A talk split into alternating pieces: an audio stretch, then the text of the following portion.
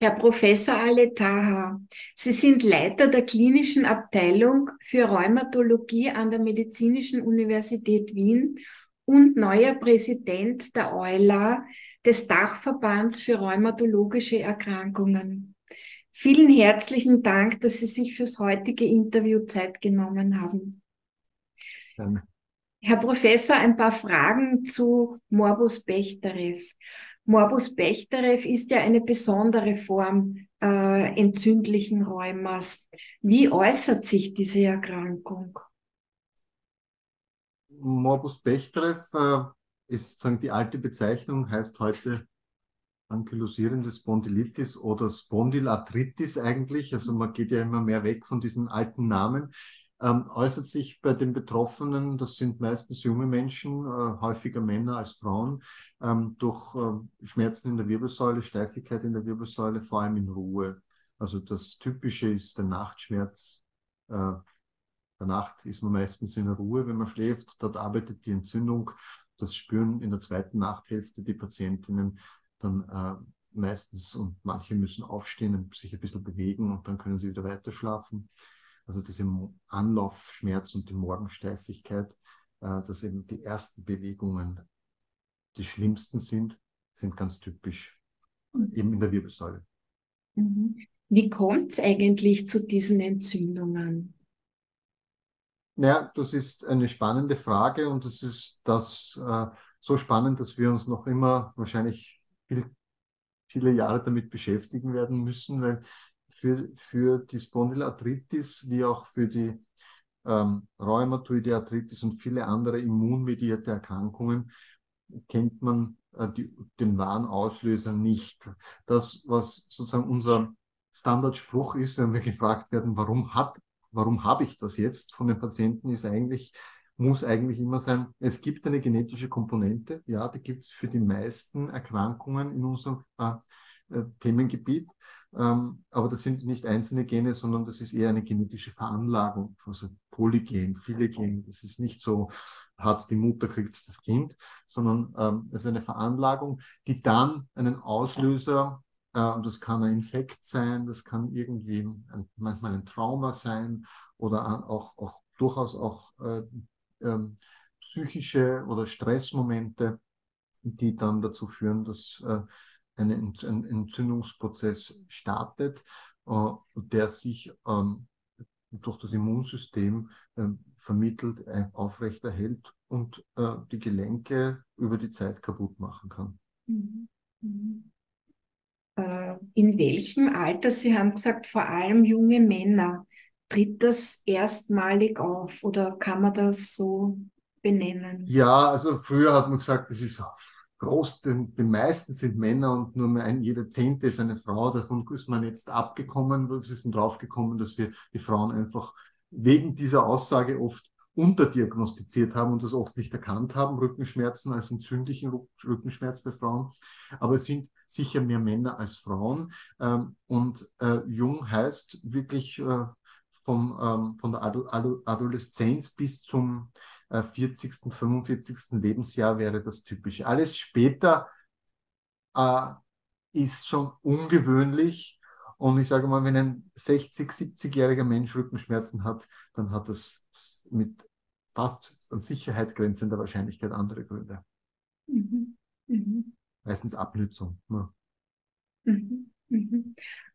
Können diese Entzündungen auch Organe befallen oder bleiben die ausschließlich im Bereich der, der Wirbelsäule und, und, und der Gelenke?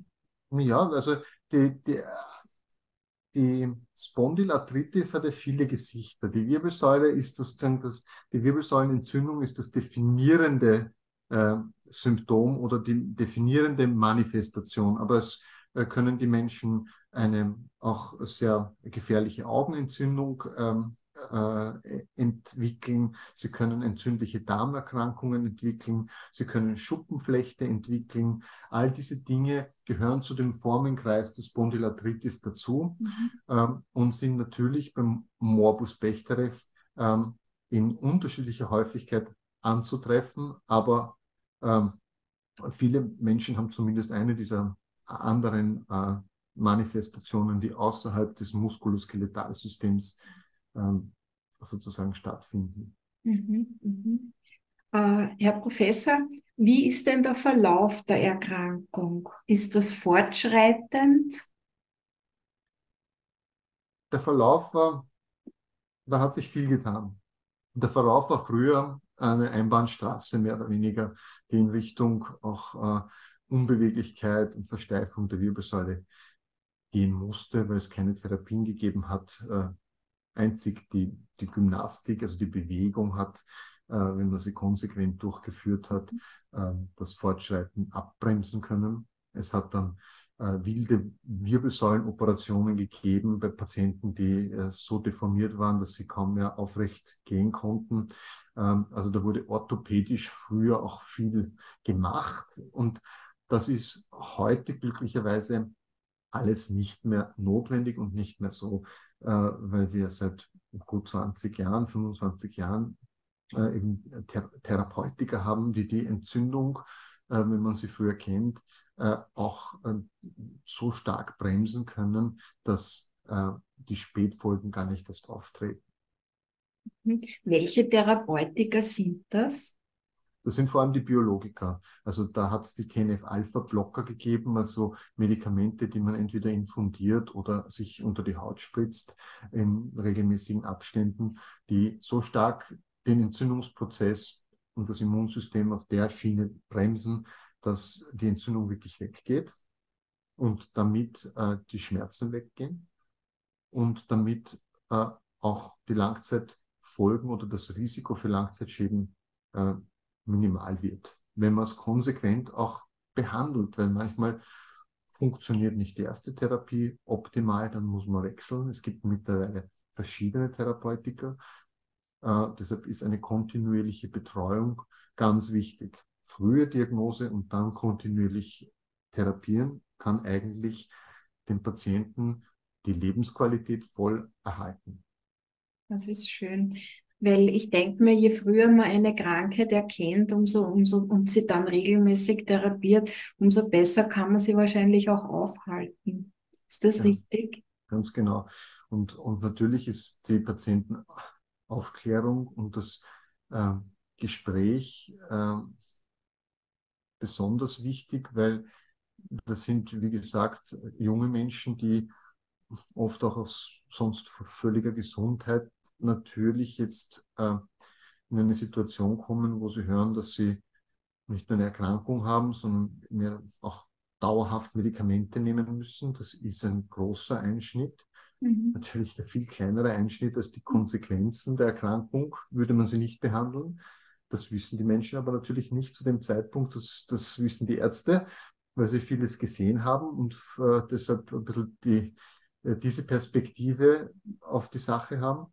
Und das zu vermitteln gilt es dann, um auch sicherzustellen, dass Patienten die Medikamente nehmen, weil äh, wenn die Medikamente gut wirken, dann neigt man natürlich dazu, dass man sie irgendwann einmal dann wieder ein bisschen mhm. auslasst oder schaut, wie es ist, wenn man das Intervall verlängert. Kann man alles machen, aber sollte man eben mit dem Arzt und der Ärztin machen, weil es schade wäre, unnötig wieder Entzündung aufflackern zu lassen oder unnötig lange äh, und damit wieder Schaden nehmen zu lassen, den Patienten. Das, äh, das sind Dinge, die man eben immer wichtiger werden, dieses, diese Arzt-Patienten-Kommunikation. Äh, ja, absolut. Also das, das kann ich nur unterschreiben. Das, das ist so wichtig für die, für die Compliance und für, all, für alles. Ja, auch für die, wie gesagt, für die eigene Gesundheit. Ja. Da ist natürlich auch der Hausarzt sehr gefragt, denke ich mir, dass er, dass er das auch erkennt. Wenn Menschen mit, mit Rückenschmerzen kommen, wird ja wahrscheinlich sehr lange mit Entzündungshämmern oder, oder sonst gearbeitet, bevor man überhaupt draufkommt, was das für eine Erkrankung ist. Ist das richtig? Ja, ja ich meine, es ist äh, sehr viel weitergegangen in der Frühdiagnostik.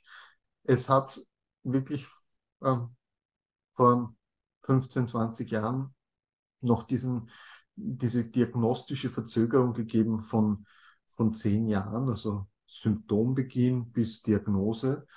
Und das ist natürlich unfassbar lange. Und das ist dramatisch zurückgegangen mhm. durch gute Aufklärung, durch ähm, gute Kommunikation, durch Vermittlung der Basissymptome der Erkrankung, Warnsignale der Erkrankung.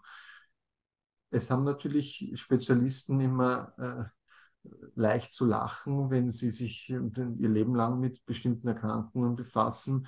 Ähm, Allgemeininternisten oder Allgemeinmediziner müssen das ganze Spektrum, die wissen nicht, was, was, äh, was sie erwartet, wenn ein Patient zur Tür reinkommt. Die müssen eigentlich das ganze Feld abdecken ja. und damit äh, äh, ist für uns manchmal vielleicht jetzt nicht verständlich, warum man sich nicht jetzt, warum man das nicht so früh erkennen kann.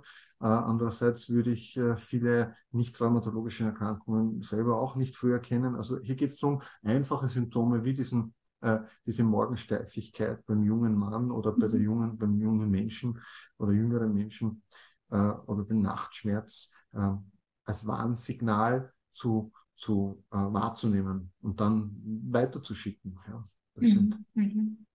Es, genau deswegen finde ich auch diese Interviews so wichtig, dass wir die Möglichkeit haben, äh, die Menschen zu informieren.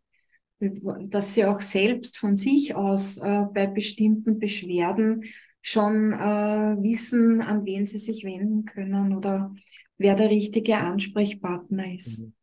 Mhm. Herr Professor, Sie haben uns jetzt schon so viel gesagt. Gibt es noch irgendetwas, das wir nicht bedacht haben, das wichtig wäre für, für die Zuhörer zu wissen? Naja, ich glaube, das Wichtigste ist, dass man, dass man die, die Erkrankung entstigmatisiert. Das mhm. ist äh, immer das Problem, wenn Menschen konfrontiert, äh, konfrontiert werden damit, dass sie ähm, das googeln oder, oder im Internet eingeben und dann irgendwelche furchtbaren Bilder sehen. Das ist, trifft für den Bechterew zu wie für viele andere Erkrankungen auch, die zum Teil historisch sind, zum Teil Menschen, die äh, schlecht behandelt wurden, nicht behandelt wurden, ähm, die, die sozusagen die Normalsituation, dass wir nämlich Patienten einfach so behandeln können, dass es keine äußerlich sichtbaren und auch für den Patienten spürbaren Probleme mehr gibt. Die findet man halt dann nicht bei diesen Suchen und das kann ich Betroffenen jetzt auch empfehlen, dass sie nicht unbedingt sich davon irritieren oder verunsichern lassen. Was ich immer sehr gut finde, ist, wenn man die Diagnose einer rheumatischen Erkrankung bekommt, dann, ja, wir haben über das Arzt-Patientengespräch geredet, das ist sehr wichtig, ist natürlich immer zeitlimitiert. Ist klar, es ist immer das, das, äh, das große Problem, ist immer die Zeit für alles im Leben. Aber dass man dann sich vielleicht auch mit äh, den entsprechenden Selbsthilfegruppen auseinandersetzt mhm. und Kontakt aufnimmt, weil dort ist der Austausch mit, mit anderen Menschen, äh, die, die auch betroffen sind und die vielleicht auch eine positive Perspektive auf die Sache legen können. Ähm, und möglich und das ist eben durch die Suche im Internet oder das ist sehr selektiv meines Erachtens, was man findet, ist eher, eher immer das Negative, was sozusagen abgebildet wird, was kommuniziert wird mhm. und, und die Selbsthilfegruppen dienen dazu, dass man sich austauscht. Ja, auch Patienten sieht, denen es vielleicht schlecht geht, wo was nicht gut gelaufen ist, vielleicht daraus lernt, aber auch sieht, dass es vielen gut geht und die, die das auch vermitteln können weil die, die Erfahrung, dass man das selbst durchgemacht hat oder, oder selbst durchmacht, natürlich sehr wertvoll für andere Erkrankte auch ist, weil das Verständnis auch da ist, weil man spürt, was der andere spürt oder, oder ähnliches erfahrt. Das, also das waren, finde ich, sehr, sehr wichtige Worte, die Sie jetzt gesagt haben mit den Selbsthilfegruppen. Vielen herzlichen Dank dafür. Herr Professor, ich glaube, wir sind fertig. Ich hoffe, wir haben nichts vergessen. Ich bedanke mich noch einmal ganz, ganz herzlich für Ihre Zeit, für dieses schöne Interview und ich hoffe, wir hören wieder mal voneinander. Sehr gerne, hat mich sehr gefreut. Vielen herzlichen Dank. Schönen Tag, auf Wiedersehen. Genau, Wiedersehen.